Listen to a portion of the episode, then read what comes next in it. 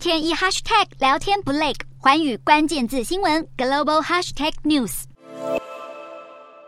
华尔街消化联准会最新会议记录，多个零售财报亮眼，缓解对美国消费实力的担忧。伴随着上海下周即将解封的希望，加上美国市值最大的晶片制造商辉达猜测失利后依旧走扬，美股二十六号开高走高，科技股强势反弹，纳斯达克与费半指数强涨超过百分之二点六，道琼收红超过五百点，标普上涨近百分之二，重新站上四千点大关。美股四大指数全数收红。道琼指数上涨五百一十六点九一点，收在三万两千六百三十七点一九点。纳斯达克上涨三百零五点九一点，收在一万一千七百四十点六五点。标普五百上涨七十九点一一点，收在四千零五十七点八四点。费半指数上涨一百一十一点六八点，收在两千九百九十四点六一点。